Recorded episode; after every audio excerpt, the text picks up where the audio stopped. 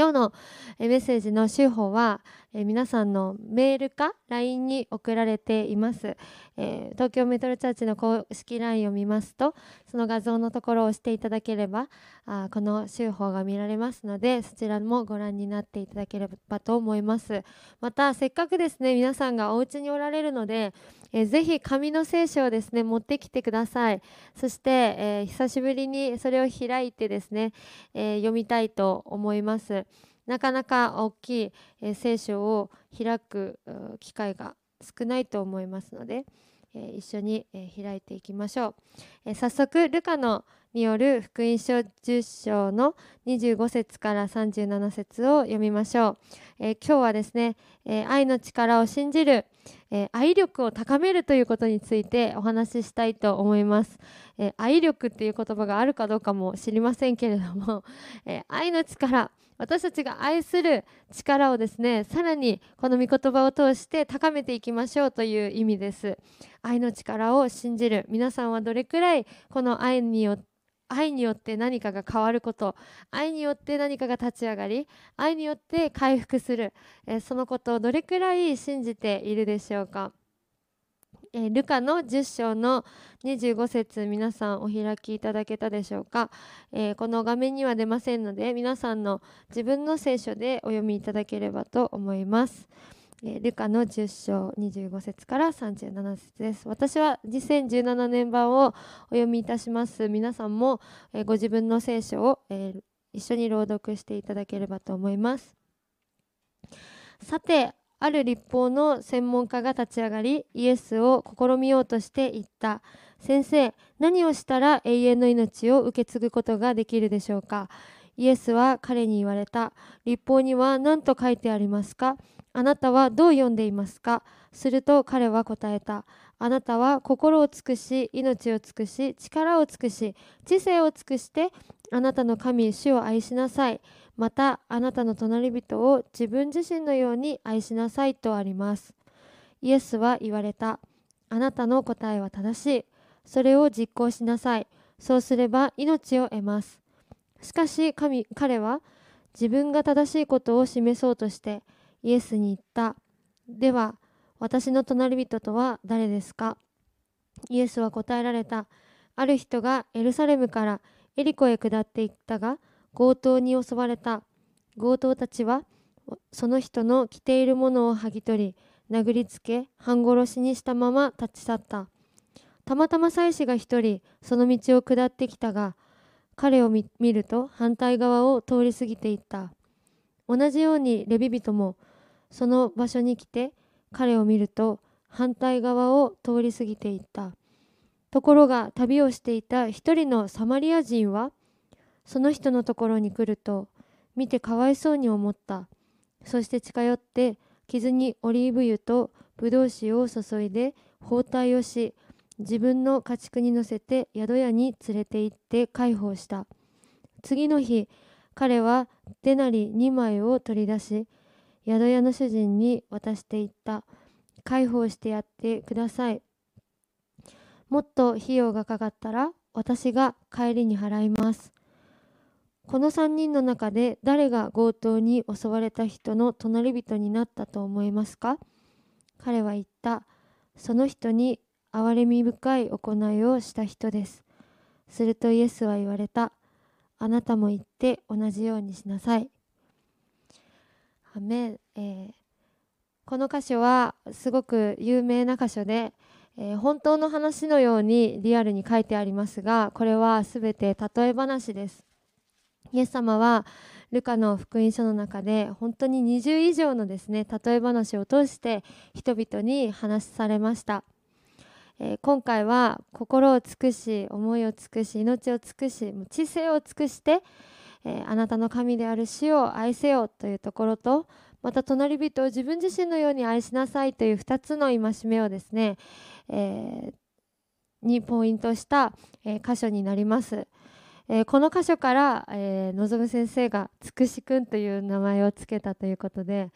本当にいやこんなアイデア私にはないなと思いますけれども本当に全てを尽くして死を愛する、えー、尽くしてですねつくしくんがどんな子になるのかなと、えー、尽くすことをですねきっと人生ずっと思わされて、えー、生きていくんじゃないかなと思いますけれども、えー、この例え話を私が紙芝居で書くとこうなります。先生何をしたら永遠の命を自分のものとして受けることができるでしょうか？彼はイエス様を試みてそう質問したと書いてあるんですね、えー、また他の箇所では自分が正しいことを示そうとしてそのように言ったと言います。永遠の命どうやって受けるんですか？彼はどんなあ質問にも答える自信があったしまたあどんなあ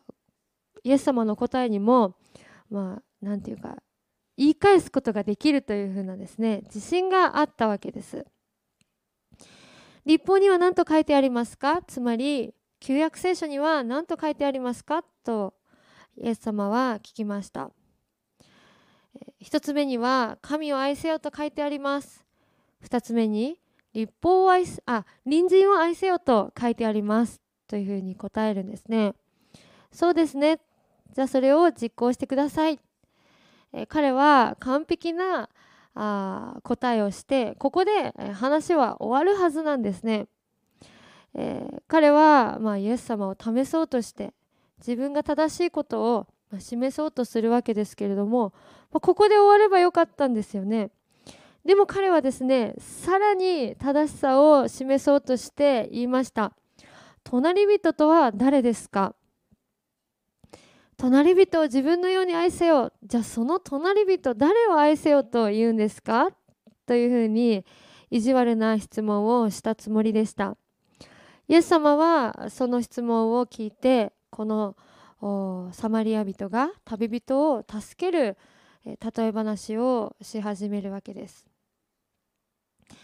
その例え話は、まあ、1枚に収めるとこういうふうになりました。強盗が来て旅人をま殴りつけて全てを取り去っていってそして妻子レビ人は反対側を通っていってしまった、まあ、彼をこの倒れている人を無視していってしまった。でもですねサマリア人が来て「大丈夫ですか?」どうしたんですか？私のロバに乗ってください。そして、えー、宿屋にですね一緒に一泊泊まるんです。そして解放して、えー、包帯を巻いてそして宿屋のおじさんに、えー、私のねお金でこの人を助けてあげてください。もしもっとかかったらまたここに来ますからそのお金を払いますと言ってですね最後まで面倒を見たのがサマリア人でした。さてこの3人の中で誰が隣人になったでしょう？というですね、えー、問題というか例え話を通して問題を言うわけです。すると、まあ、とても簡単な質問ですので、えー、立法学者は憐れみをかけてやった人ですというふうに答えます、えー、ここで私はですね今回気づいたのはこのサマリア人ですとは言わなかったんですね、えー、この立法学者は祭司でもないレビ人でもないサマリア人ですと言わなかった。そしてイエス様も憐れみをかけた人の例え話ですね。憐れみをかけた人をサマリア人に設定しまた反対側を通っていった人たちを祭司とレビ人に設定したというところはですね非常にこうイエス様の心がですねここで現れまたそこでサマリア人ですと言わなかった立法学者のその心も現れているんじゃないかなというふうに気づいたんですね。もしかすると書いてないですけれどもこの立法学者はサマリア人ですと言いたくなかった。そして、えー、祭司とレビ人があ反対側を通っていったことに設定されたこともですね悔しかったのかもしれない。でもイエス様は隣人は誰かというこの話に対して立法学者に祭司やレビ人たちはこのようにするんじゃないかというふうにですね メッセージをやんわりと伝えているんですよね。えー、まあ、日本人としてはね例えばね、えー、ここで、えー、日本人は反対側に、え行って通り過ぎてしまいました、えまたですね、え牧師も反対側を通り過ぎて行ってしまいました。でも外国人がここに来て通りかかった時に、え、韓国人でもいいでしょう中国人でもアメリカ人でもいいでしょう。この外国人はこの人に目をかけて憐れみをかけて助けてやりました。さて、えー、この隣人となった人は誰でしょうかとですね。日本人に言われたらですね日本人は外国人ですと言いづらいかもしれないですね。え日本人でもありませんでした。牧師でもありませんでしたとですね、えそのような状況です。私から見たら。立法学者から見て祭司でもないレビ人でもないサマリア人が憐れみをかけてやりましたという例え話がどんなにかこの立法学者にとってプライドが傷つきですね。でも言い返すことができなかったのか、どういう心境だったのかはですね、ここには書いてありません。あまりにもシンプルな例え話でした。子供に向けた話しぶりでした、えー、学術的ではない解説でした、え立法学者が質問したこの質問、え彼を試みようとしたそのことはですね不発に終わってしまいえー、それ以上に本当に、えー、それはプライドに触りまた彼の罪に触れ罪悪感に触れたわけです、え、今日は愛することに、えフォーカスしてお話をしたいと思うんですけれども、えー、修法にも書いてあります愛することとはというところからですね見ていきましょう。愛することは命に関わる。愛することは命に関わる。永遠の命を得るにはどうすればいいんですか？という質問に対して愛しなさいというですねことを愛することで永遠の命を得られます愛することは命に関わる、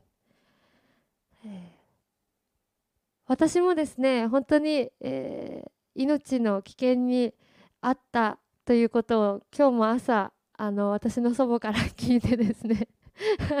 会うたびにあなたは命の危険にさらされたのよということで証を聞くんですけども私は知らない話ですね。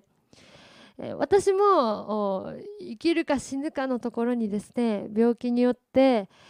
そのような危険の中にありましたけれども私の祖母もまた両親もよく話すのは、生きることこの病気の人がですね生きるために、病気の人がもう一度立ち上がるために一番効果的なのは本当に愛にあふれた場所にいることだというふうにですねよく話されます。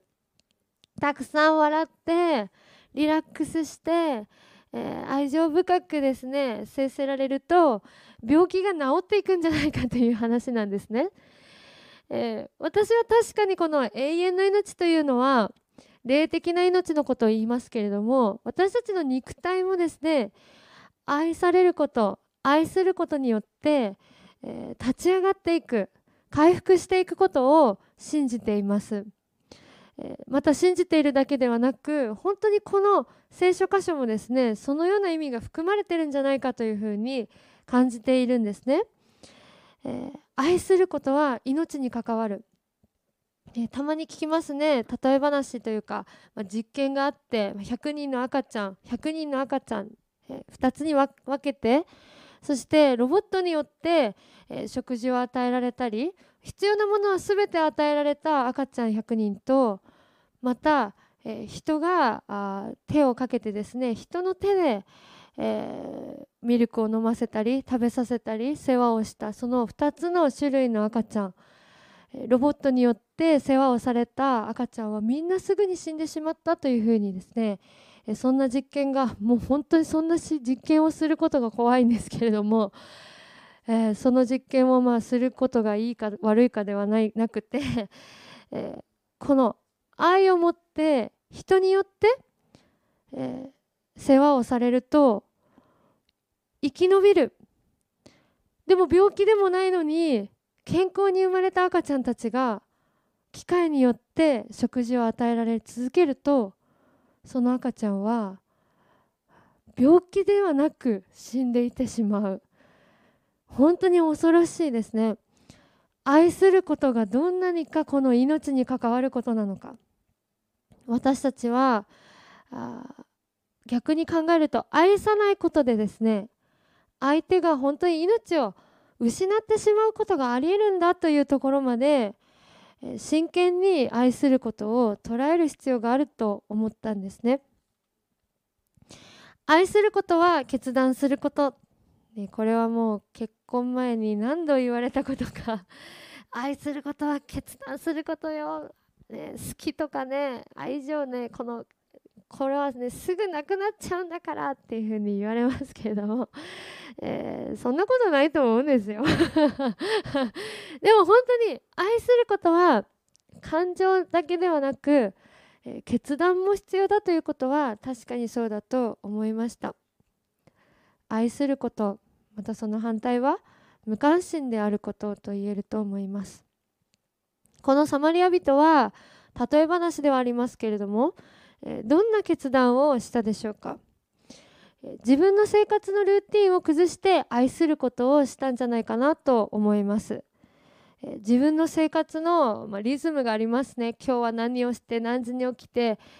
どこどこに行ってあれを買ってこの仕事を終わらせてあの人に会ってそして最後は食事を作ってそしてこのようにですね寝る。えー、一日はあ毎日同じはずなのに その一個一個はですね割と私たちは大切に過ごしていると思うんですね。でも隣人愛することは私たちの生活を崩さなければならないことがあります。次の予定がある。またこの祭司やレビ人はですね、えー、倒れている人怪我をしている人がもし死んでいたらその血に触れることは立法に反しているんですよね。ですから生きてるか死んでるかわからないから一応自分が汚れることをね思って罪になっちゃうかもしれないから一応放っておいておこうというふうにですね去っていった可能性もあるんですよね、まあ、例え話ですけれども、えそうなったら面倒だ、ね、いい人と思われないかもしれない、えー、血に触れたから汚れていると罪に定められちゃうかもしれないと思って、えー、自分の正しいと思っているこのルーティンですよね。リズムを崩すことができなかったというふうに思われますね。2つ目に、えー、相手の価値は自分の価値と同じであると決める、えー、これはそう思うかどうかではなくて相手は私の価値と同じだと決める。この人には価値がある。私と同じ価値がある。そのように決めなければならないんですね、えー、気づかなかった、倒れてることに気づかなかった、えー、無関心だった。大変そうな人たちをニュースで見てもまあそんなことも世界にはあるよねというふうにですね自分の心が慣れてしまう。でもそれは相手が自分と同じ価値を持っていないと思っているからなのではないかと私はですね自分の心にも問いかけたんですね。相手のことを本当に自分と同じぐらい大切な存在だと思っていたら私の行動はもっと違ったんじゃないかと思わされるんです。えー、またあ第一コリントの13章の5節には自分の利益を求めずというふうに書いてあります。愛とは自分の利益を求めない、えー、期待できる間だけよくして裏切られたら粗末に扱うということが えー、人間のよくあることではないでしょうか。えー私もですね、えー、結婚前にあこの人ねいい人かもしれない。えこの人もしいい人だったらね自分と結婚するかもしれないと思ってるうちはですねその人に、えー、すごくよく、え、いい反応をしたりしてでもですねあこの人は多分自分と結婚する人じゃないなと思うとですねなんか反応も変わっちゃって、えー、粗末に扱ってるつもりはないんですけれども、えそんな女の子たちを私はよく、え見ていました。本当にそれは罪だなと思いました。またビジネスでもそうですね。この人はねきっとあおかこの大きなお金を使って私たちの商品買ってくれると思うとですね店員さんはすごくよく、えー、いい反応で話してくれますけれどもえでももう買わないって言うとですねあじゃあさよならみたいな。すぐにこの笑顔が消えていく瞬間を何度も見ますけれども本当怖いですよね。えー、期待できる間だけよくして裏切られたら粗末に扱う。それは一切愛がないことと一緒ですね。私たちが自分の利益を求めて誰かを愛そうとするならそれは愛ではありません、え、また愛することは特別扱いをすること。そして平等に扱うことです。どっち、えー、特別扱いをすることとまた平等に扱うこと、えー、この答えはですねぜひ皆さんの答えを見解を聞きたいんですけれども、えー、これに同意する方はですねぜひ、え、今ノートにメモメモをしていただいて今度分かち合っていただきたいです。皆さんにとって特別扱いをすることと平等に扱うことは矛盾しているでしょうか？それとも同時にすることが大切だと思われるでしょうか？私も今回一生懸命考えたんですね。特別扱いも大事だし平等に扱うことも大事だなと思ったんです。でもそれをどういうふうにこうまとめたらいいんだかちょっと難しいんですね。えー、でもですね私がやっぱり、えー、思い返すのは私と姉の関係なんですね。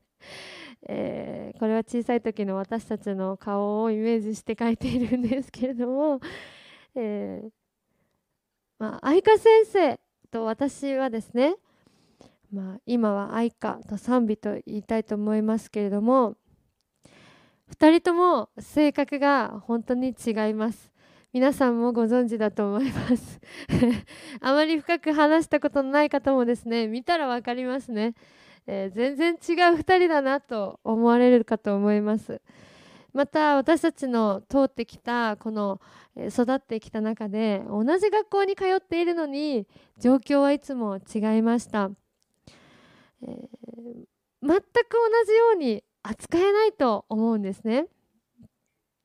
えー、私たちのキッズの、えー、先生方もですね私たち2人をもう姉妹として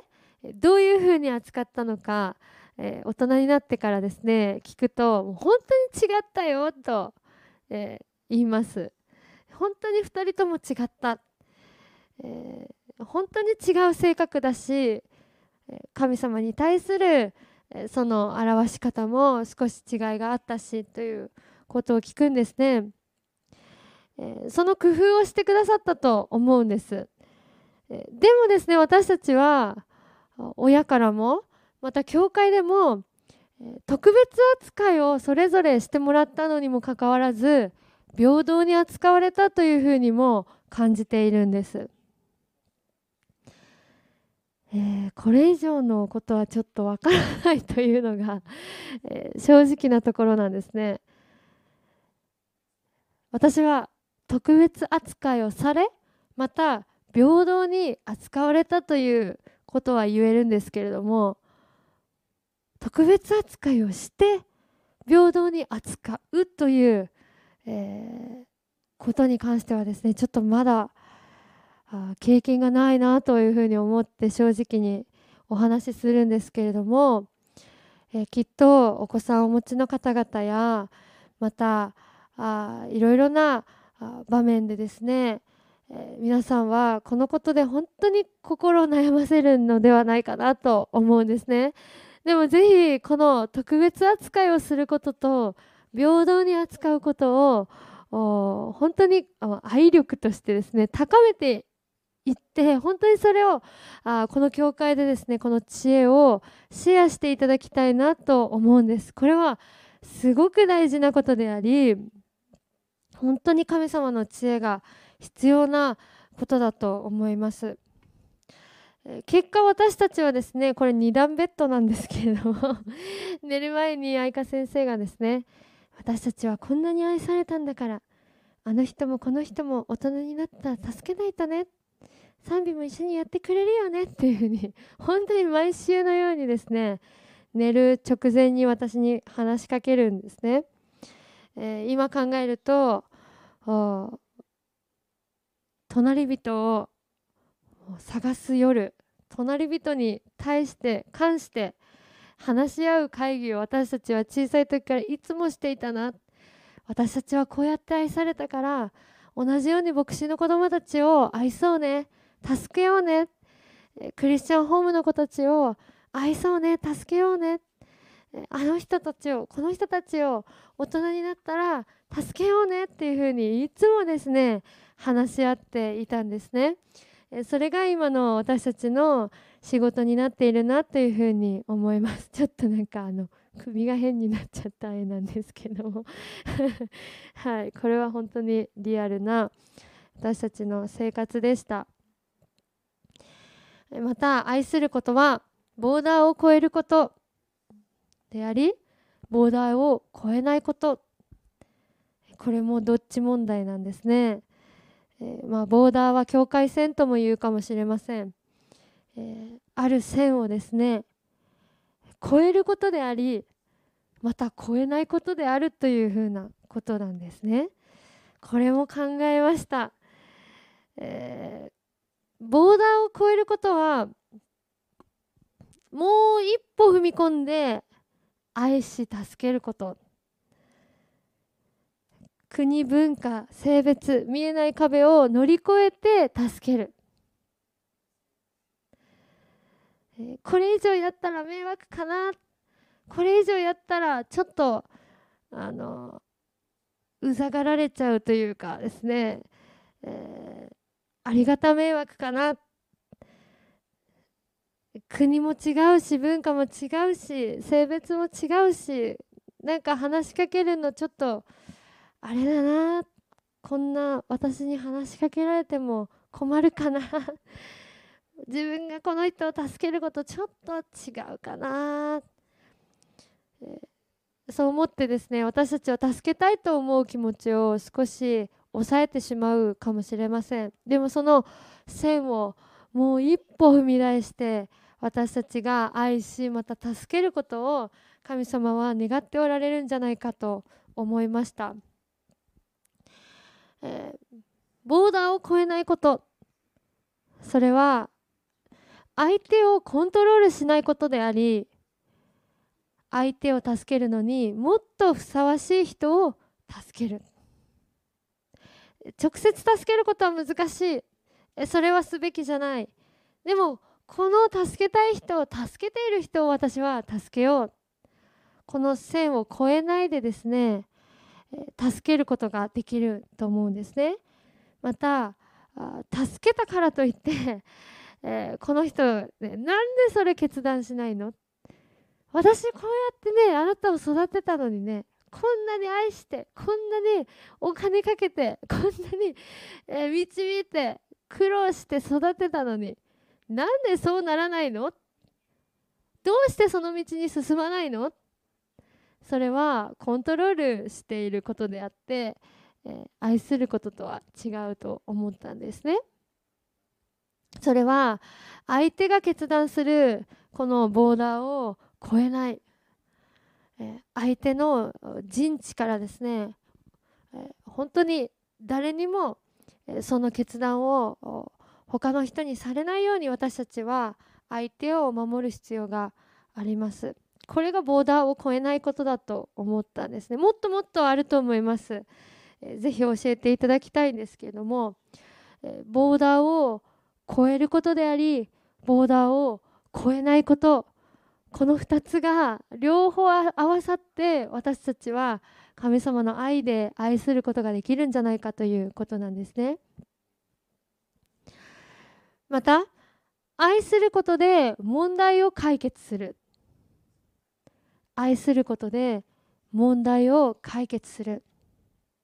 つまり問題の解決方法を愛に変えるということなんですね。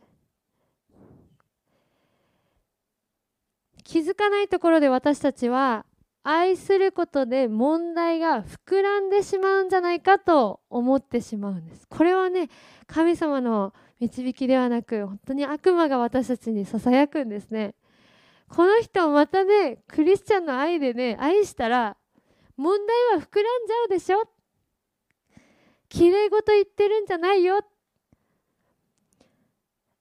愛だけで全部ね片付くと思ったらダメだよ、え、そのように私たちは悪魔からささやかれると思うんですね。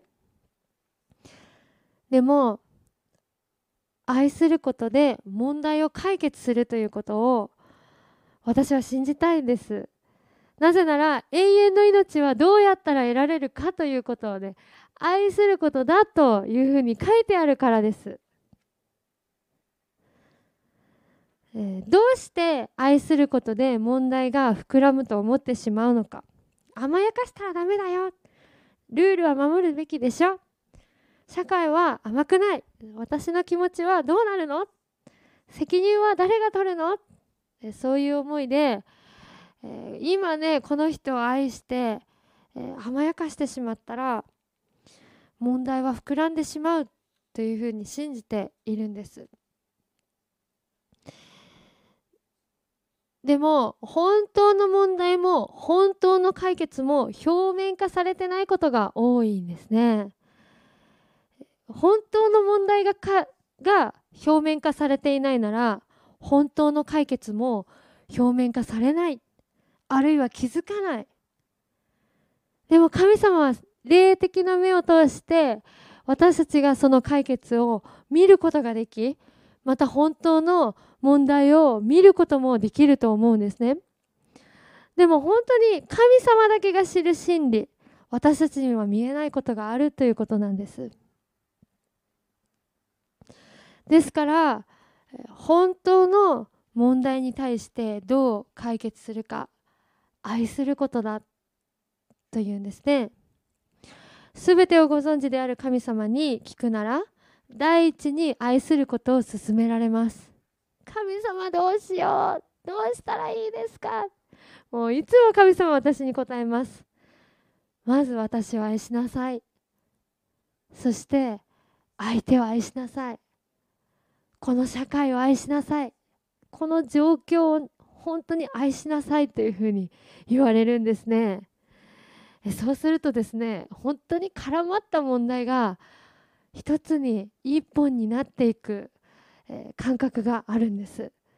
主よそうです。私は今あなたを愛しますというふうにするとですね。少しね絡まった部分が治る。そして相手を愛するともっと絡まった部分が治っていってこの本当の問題が何であるのか見えるようになりまた私がどのようにこのことを愛することができるのか答えがすぐに見つかるんですね。えー、ぜひですねもう最近神様ね何の祈りにももう答えてくださらない。この質問に全く神様は答えてくださらないというふうに思われる方がいたらぜひ神様を愛してみてください。隣人を愛してみてください。本当にこの問題がですね少しずつ少しずつ解決されていくと信じます。神様の愛で愛して問題が膨らむことは絶対にない。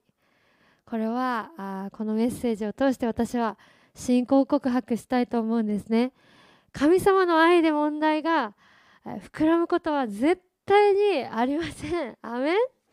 アメン？はいアメン。えー、義は愛なくしてありえない。義は愛なくしてありえない。これ羊の我と書いて義ですね、えー、これ子羊イエス様、えー、イエス様のことを表してるんです。命を捨てて愛した罪のないイエス様。こそが義でありそれ以外は何にも義じゃない。イエス様の愛がないところに正しいということはありえないんですね。聖書にはこう書いてあります。第一コリント13章の2節にはたとえ私が予言の賜物を持ちあらゆる奥義とあらゆる知識に通じていてもたとえ山を動かすほどの完全な信仰を持っていても愛がないなら私は無に等しいのです。正しくない正しいとかではなくて無に等しいと言ってるんですね。もうそれ以上にもう何もないよ。愛がないならないことと一緒だよというふうに、えー、書いてあります。神の愛によって救われ義とされ永遠の命の相続人となる。私たちは神様の愛なくしては義とはならないし永遠の命にもならないしまた愛の永遠の命の相続人ともなれない。伝えることができない。私たちの子供たちにこの信仰をあげ渡すことができない、えー、そういうことです。テトスの3章には、えー、このように書いてあります。それは私たちがキリストの恵みによって義と認められ永遠の命の望みを抱く相続人となるためでした。私たちは恵みによって義と認められたこの愛を持って人々を愛することができるんです。愛によって問題が解決した人がいます。それはザーカイです。木のところに登ってイエス様を見ようとしたザーカイにイエス様は今日あなたの家に泊まりますと言ってくれました。彼の問題はたくさんありましたけれども彼はまあ騙し取ったお金がたくさんあって人々に嫌われている存在でしたけれどもイエス様は何か説教をしたわけでもなく例え話をしたわけでもなくただザーカイの家に行ってザーカイと同じ罪人と同じ食事をしてくださったんですね。この自分の家にですねイエス様が来てくれて弟子たちも来てくれて自分が出した食べ物を食べてくれて美味しいねザッカイ楽しいねザッカイその愛あふれた時間を通してザーカイは突然立ち上がって騙し取ったものは4倍にして返します。財産の半分を貧しい人に施します。イエス様は今日救いがこの家に来ましたと言ってくださいました。イエス様はザーカイを愛しただけです。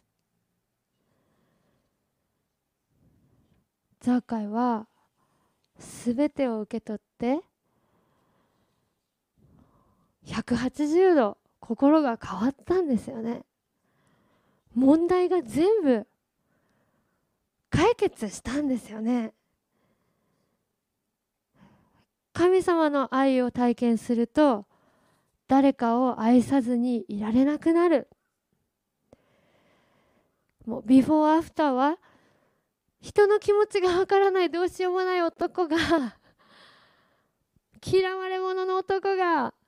愛された後貧しい人を助けたいと思うようになる。人から騙し取っていた人が愛されたら与えたいと思うようになる。愛しただけで彼の人生性格価値観問題が全部変わってしまったんです。私たちは主よあなたがおられるのにどうしてこの世界はこんなにもむごいことが起こるんですか？私はこの質問をですね一生懸命考えました。でも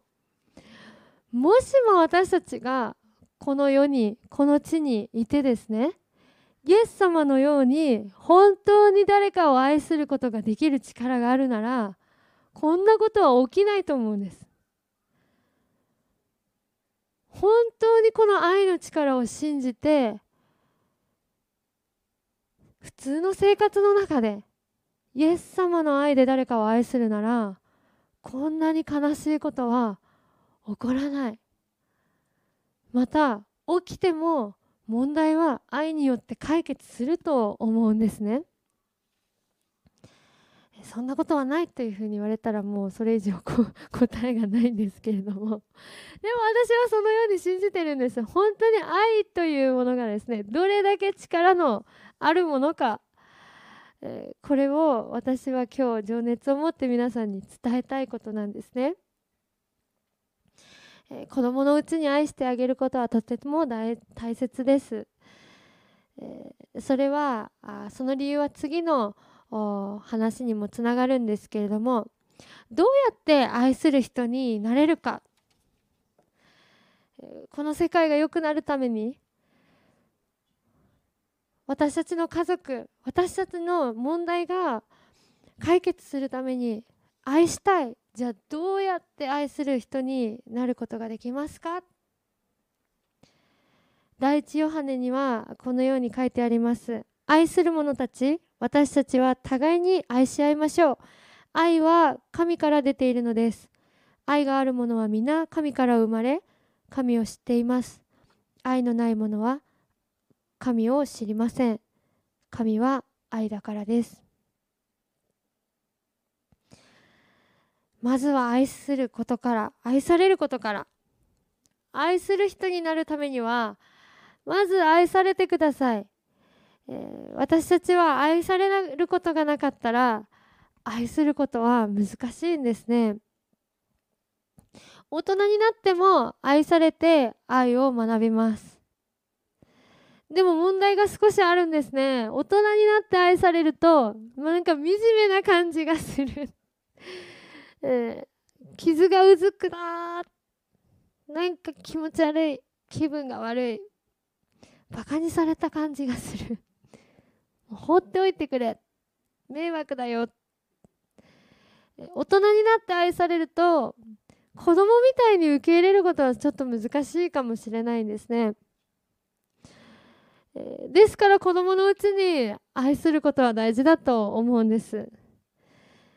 でも私たちはこの時にこれを見る時にザーカイを思い出すことができると思います。ザーカイは大人になって悪知恵がものすごい働いてからイエス様の愛を正面から受けて180度変わった。私たちはザーカイのようになりたいと思います。第一ヨハネの4章18節には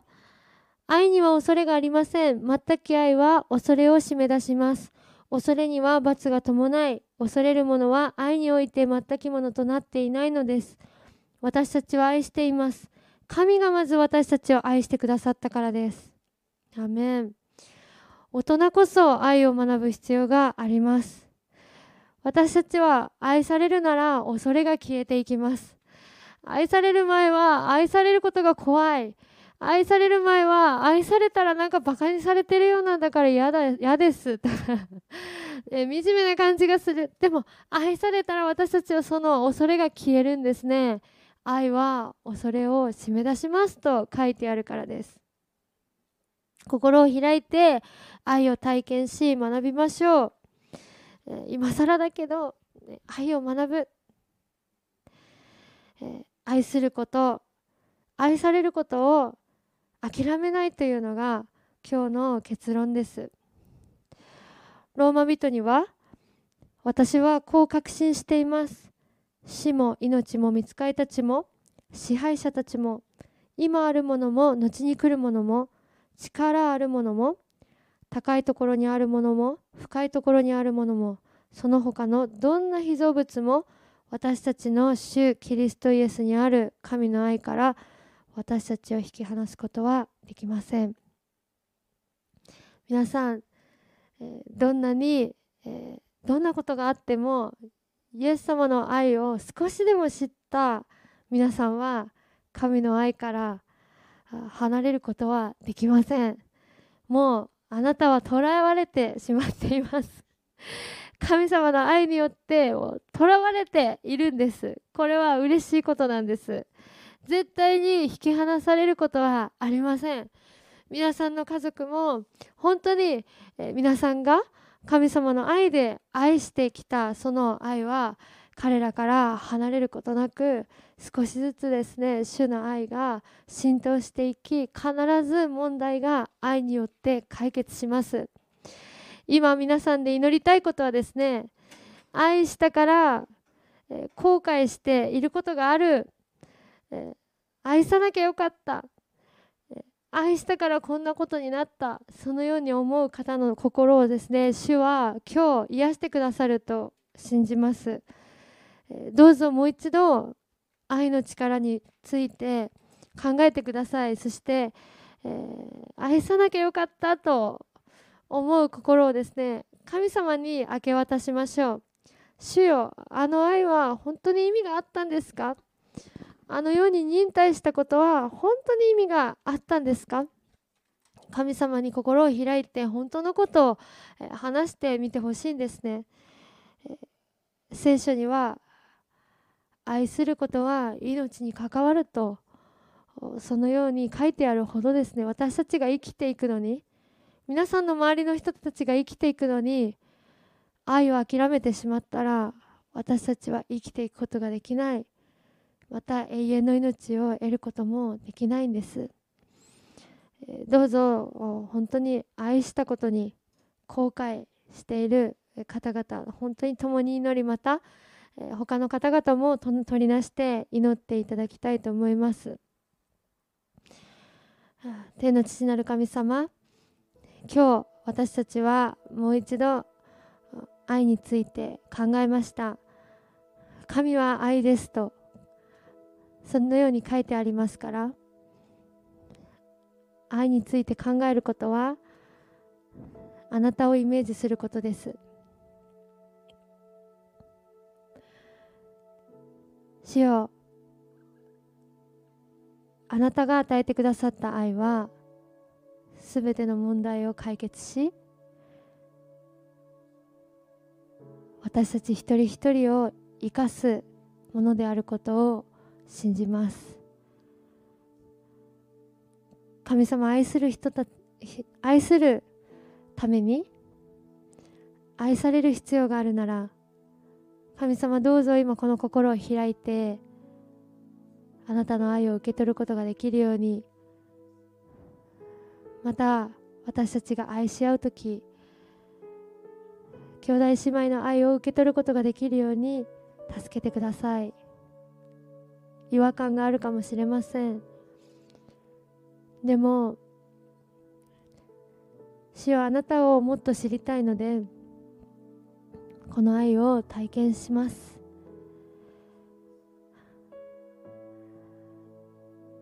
どうぞこの愛について本当に私は傷ついていますという方の上に触れてください。その傷はあなたの愛によって癒されます。また愛し合うことによって癒されます。どうぞ助けてください。神様私たちはあなたの愛なくして愛することはできません。また知恵をください。本当に私たちの子供たち私たちの両親私たちの家族また夫婦関係また職場の同僚や先輩後輩学校にいる先生方やお友達を神様どうぞあなたの愛で愛することができるように助けてください。忍耐が必要です。本当に我慢しています。でも何も変わらないと思ってしまいます。でも主よ表面化されていないことを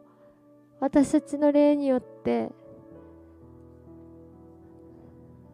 本当にその真理を見ることができるように聖霊様助けてください。私たちがこの目で見れ見える範囲だけでなく主はあなたが見ておられるこの光景もあなたが見ておられる世界を私たちも見ることができるように助けてください。愛がなければ無に等しいのです。私たちはそんなむ虚しい人生を送りたくないです。命あふれる豊かな人生を送りたいです。どうか愛し愛されること諦めないで本当にこの教会で私たちが学びまたこの地に光を灯すことができるように導いてください。主よ今あなたにこの心をすべて明け渡します。明け渡します。心を開きます。触れてください。触れてください。愛されることを拒みません。愛することを躊躇しません。神様勇気を与えてください。ハレルヤハレルヤ。主よ神様。あなたを求めます。あなたを求めます。ハレルヤハレルヤ。主よ神様。主よあなたは愛です。あなたは愛です。ハレルヤ。ハレルヤ。ハレルヤ主よ神様。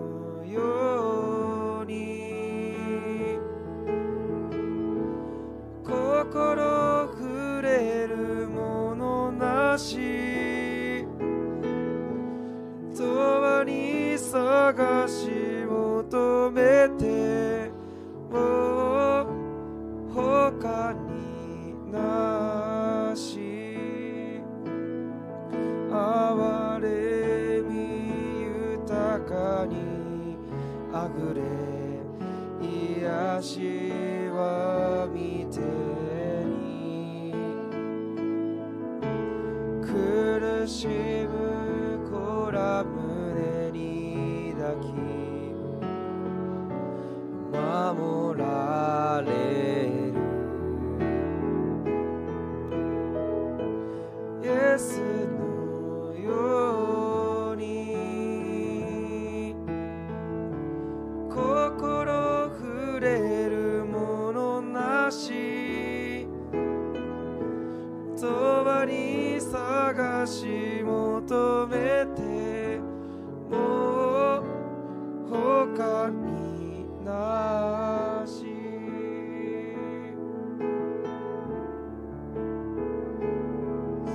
します。この1週間本当にあなたの愛を体験するものとなれるように主が導いてくださることを信じます。あなたのに全ての栄光を開始しイエス・キリストの皆によってお祈りいたします。アメン。アメン。感謝します、えー、どうぞ皆さん、えー、本当に良い1週間を過ごしてください。そして本当に神様が与えてくださるすべての恵みに目を向けて主に感謝して1週間を過ごしましょう。